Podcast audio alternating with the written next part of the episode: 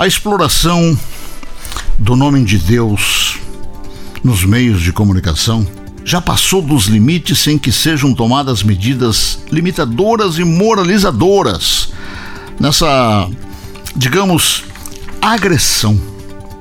Não apenas a finalidade do rádio e da televisão, mas a própria classe profissional, que aos poucos está sendo banida de seu mercado de trabalho por pregadores religiosos.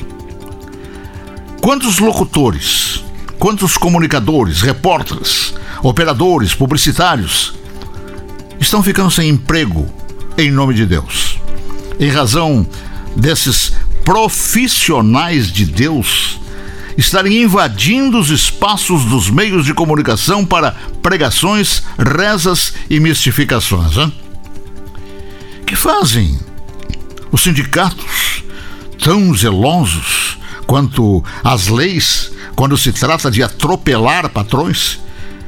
Que fazem, repito, posto que até agora não perceberam esse colosso de orgia religiosa na área das comunicações, área que não foi destinada a esse tipo de atividade, hein?